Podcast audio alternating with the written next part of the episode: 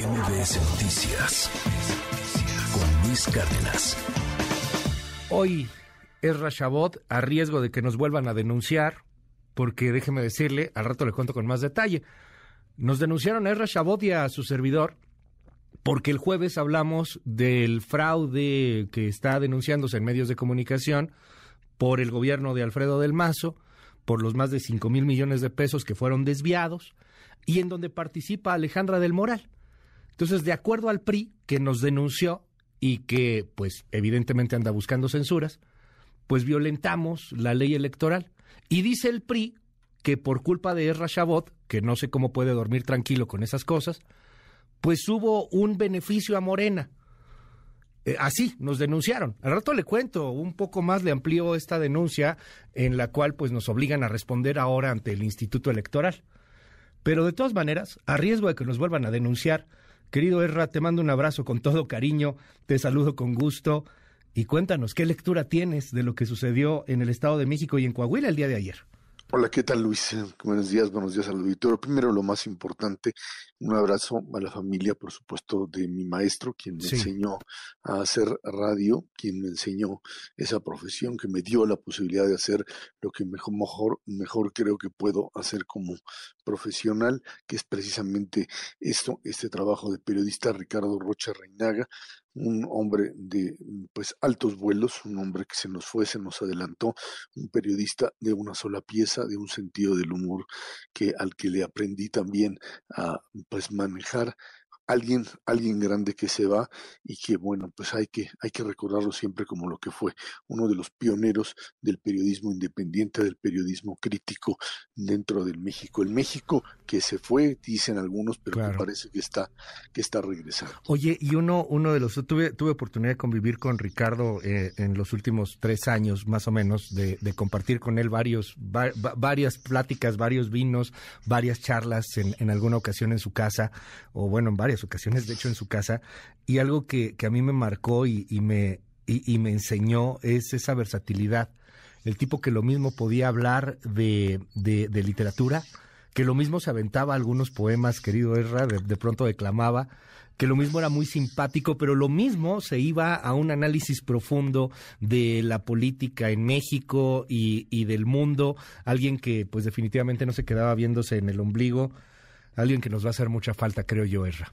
Nos va a hacer mucha falta sin duda alguna el hombre de la gran cultura y para poder para poder hacer periodismo de cotidiano, etcétera, hay que tener cultura, hay que tener capacidad para poder eh, sobrepasar la noticia diaria. Y como él decía siempre, y era su, su, su, espacio y su agencia, hay que estar detrás de la noticia, hoy detrás de la noticia está de luto pero bueno, hay que seguirle.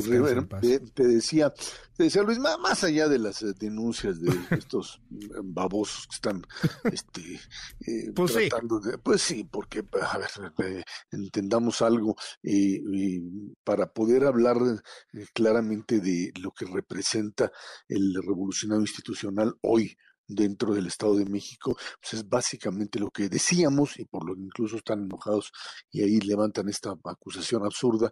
Eh, eh, lo que están enojados es porque simple y sencillamente dijimos o dije, y asumo esta, este, este posicionamiento y lo asumo hoy también, que si el PRI perdía en esta elección, el PRI desaparecería. Eh, eso fue lo que en la queja que levantaron y que ya contestamos, respondí abiertamente, no, diciendo que era básicamente mi opinión en ese momento, que no tenía ningún, que no hay ningún tipo de violación a nada. Pero más allá de eso, lo que sí queda claro es que el revolucionario institucional simplemente desapareció. Si hay algún culpable finalmente de lo que sucedió del fracaso de Alejandra de Moral es el PRI, es el PRI del Estado finalmente, un PRI que no tuvo la capacidad de movilizar. Lo decíamos aquí el jueves y lo hemos dicho en otras ocasiones, con una participación del 49.9 o si ponle el 50%, Luis, eh, era imposible que la que la oposición unida pudiese participar. un 28% es lo que vale el PRI en el Estado de México. Hasta ahí llegaron un 11% es lo que llega a tener Acción Nacional en una, creo, de, sus peores eh, votaciones, pero que están ligados fundamentalmente pues a esta a, a, este abandono finalmente en el que dejaron a Alejandra del Moral, tanto por parte de Alito que pues eh, ahí me parecía muy sonriente, creo que tratando de conservar lo que hoy tiene, que es la casca las cáscaras del revolucionario institucional.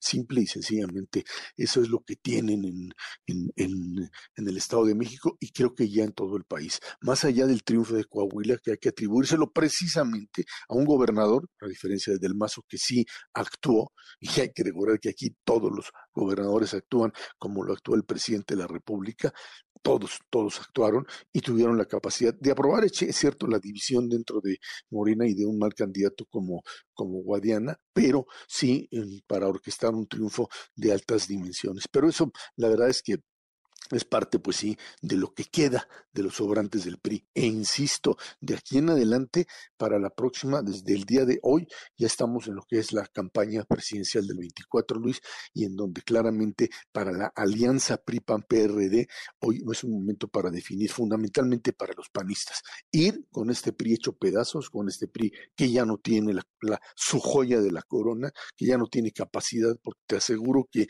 inmediatamente que tome posesión eh, Delfina Gómez como gobernadora, el PRI local terminará pues siendo absorbido por Morena, siendo parte de una nueva estructura de negociación, lo mismo que quizá a nivel nacional. Probablemente el PRI de Alito tenga que también replantear su participación dentro de eh, la asociación del 24. El PAN, por supuesto, ahora sí que no lo necesita, no opera nada, no tiene capacidad de movilización el propio revolucionario institucional y bueno, ahora si van a sacar un candidato suyo o de la ciudadanía o de quien sea, e ir con la bandera del PRI parecería ser absurdo. El otro elemento que creo que es importante eh, plantear es eh, en este diferencial de 8% con el que gana, que es pues un diferencial que en cualquier elección sería pues suficiente como para decir este fracasamos.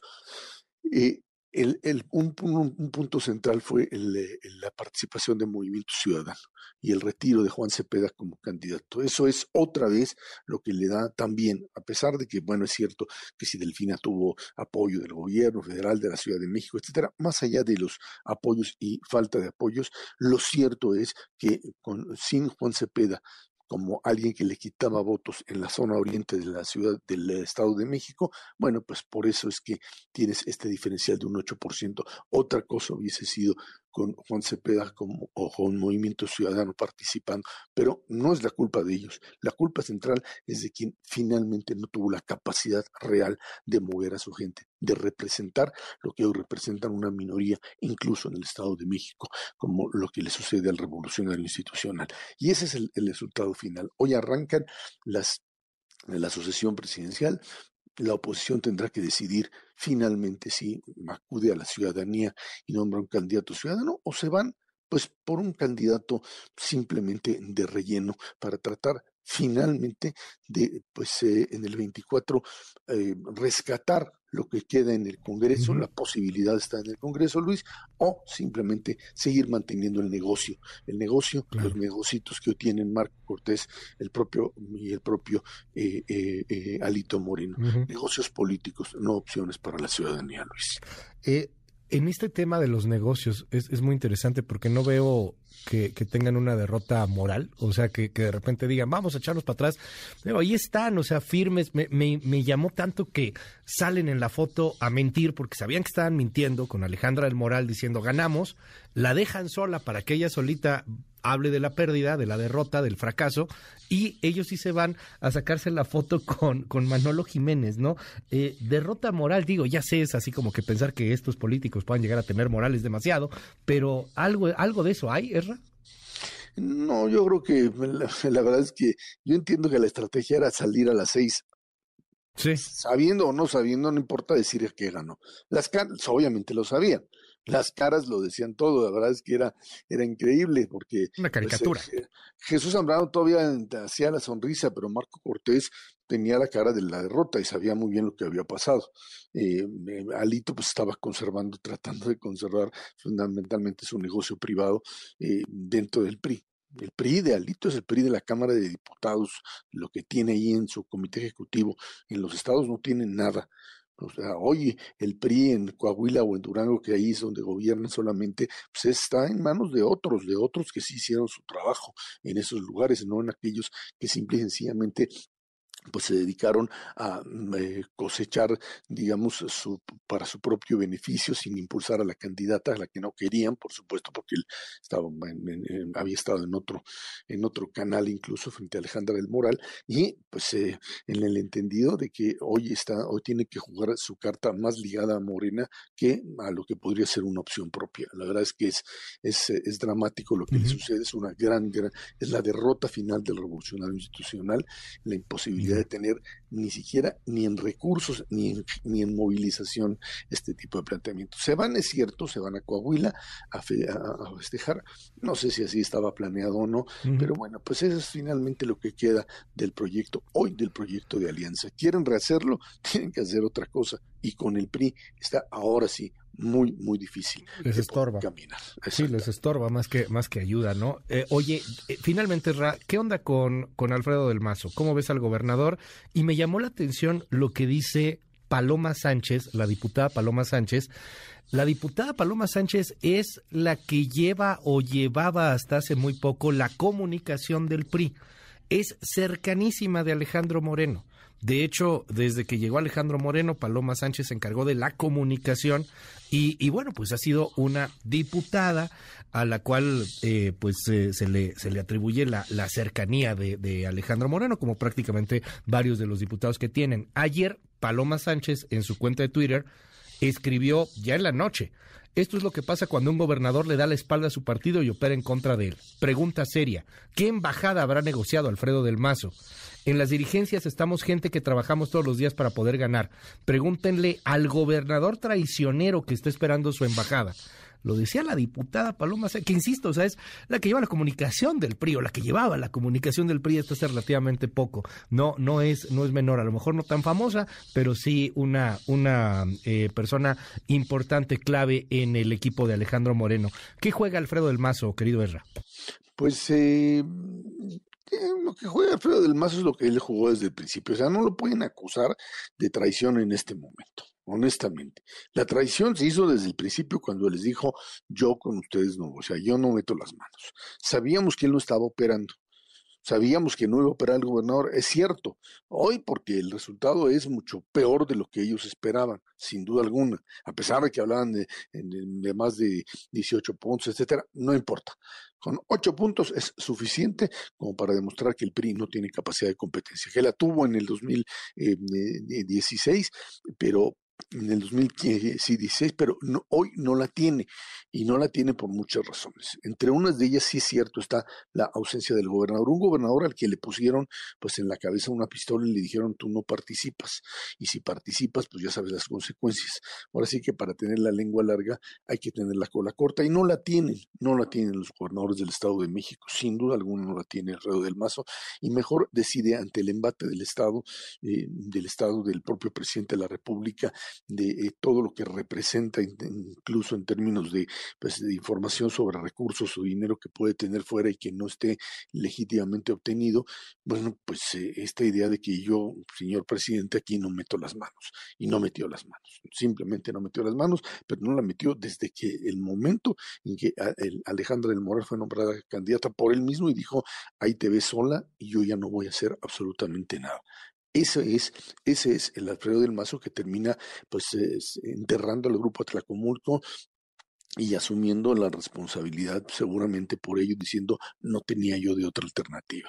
Así, de ese tamaño, así son las derrotas brutales, así es la derrota de un grupo político que simplemente ya no tiene capacidad ni de propuesta ni de movilización en lo que era la joya de la corona. Ahí está, Ahí está Alfredo del Mazo, uno de los responsables, sin duda alguna, pero quizá el, el, principal responsable, hay que volver otra vez al punto, es el propio Alejandro Moreno, el propio PRI del Estado de México, que simplemente no hicieron su tarea como lo debían haber hecho. Gracias, querido Ezra. Te seguimos en arroba Shabot. Mil gracias. Gracias, Luis. Buen día. MBS Noticias con Luis Cárdenas.